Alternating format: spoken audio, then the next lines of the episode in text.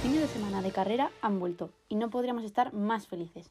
Dubái y México fueron los destinos elegidos para arrancar la temporada. Y es que la Fórmula Regional Middle East arrancaba en el Dubai Autódromo, con tres carreras, donde Dino Veganovic, Niki Bora y Mari Boya se hacían con las victorias acompañados en el podio por Matías Zagaceta y Taylor Barnard en la primera carrera. Aiden Nate y Barnard en la segunda, y Andrea Kimi Antonelli y Tern Intrapubasak en la tercera. Tras estas victorias, cruzábamos el charco hasta la zona del Autódromo Hermanos Rodríguez, en México, donde los coches Gen 3 de la Fórmula E hacían su primera aparición en competición, y era el McLaren de Jake Hughes el que nos sorprendía. En el top 10 las dos tandas de libres, y se colaba entre duelos hasta la tercera posición de la parrilla. Pero la primera pole de la temporada se la llevaba Lucas Di Grassi, con su Mahindra, y en su 101 carrera de la categoría tras ganar a Jake Dennis en el Avalanche. A las 9 y 3 de la noche, hora central europea, empezaba el primer EPRIX del 2023 y lo hacía a vueltas en lugar de tiempo, porque durante las pasadas ocho temporadas la duración de estas carreras era de 45 minutos y una vuelta, mientras que ahora va a vueltas y en el caso de México fueron 36 y las 5 añadidas por los periodos de safety car. Jake Dennis se hizo con la victoria tras escaparse en el primer periodo de activación del Attack Mode, mientras que por detrás, durante las últimas vueltas, hubo una batalla de hasta cuatro coches por la tercera posición. Vamos al lío.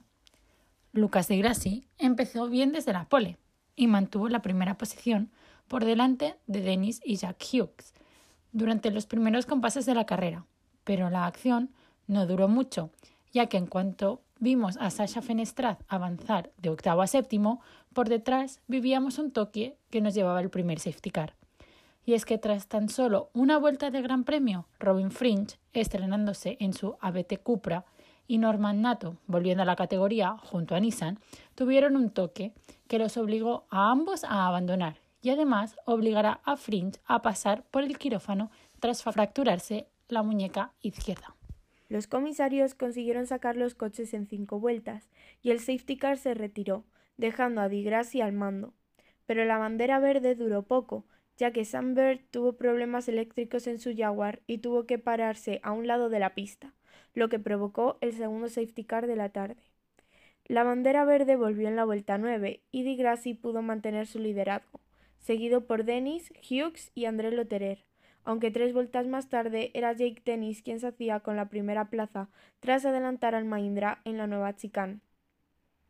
El británico de NIO 333, Doug Tictum, se llevó la primera sanción de la temporada, un drive-thru tras haber excedido el límite de potencia, lo que les regaló a todos los que iban una posición al salir el último.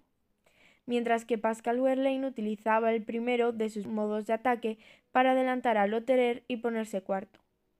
El tercer coche de seguridad apareció en la vuelta 18, cuando Edo Mortara perdía el control trasero de su Maserati y acababa contra los muros de la primera curva. Tras este periodo, la carrera se reiniciaba en la vuelta 21 y Warlane empezaba con su show. En menos de cinco vueltas ya estaba segundo tras adelantar a Jake Hughes y Lucas Di Grassi para colocarse a 4,3 segundos del líder de carrera Jack Dennis, quien, aprovechando los modos de ataque, acabó casi más de 10 segundos del tercer clasificado. En el último tramo de la carrera, y con la energía empezando a escasear, se pudo ver la experiencia de pilotos como Sebastián Buemi y Antonio Félix da Costa, ya que gracias a una buena administración de potencia consiguieron subir hasta la sexta y séptima posición respectivamente. Y no subieron más porque la falta de potencia del Mahindra de Di Grassi creó una especie de tapón que hacía imposible el adelantamiento en las últimas vueltas, donde vimos a Lucas, Jack Howes, André Lotere, Sebastián Buemi y Antonio Félix Acosta luchar por la tercera posición en el podio. Pero el único cambio de posición que hubo fue el adelantamiento de Lotterer a Hauges por la cuarta posición.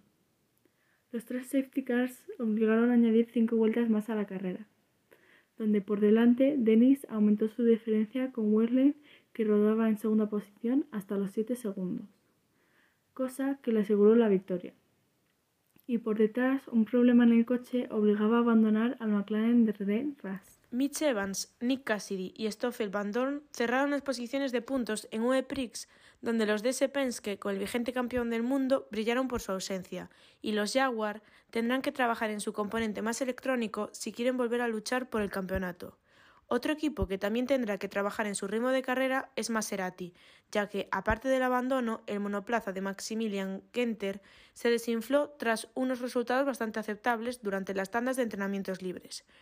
Y eso es lo que dio de sí el primer fin de semana de carreras. Nosotras os dejamos aquí, pero no os preocupéis, porque volvemos pronto con más cotilleos, novedades y curiosidades en el próximo episodio. Nos oímos pronto, adiós.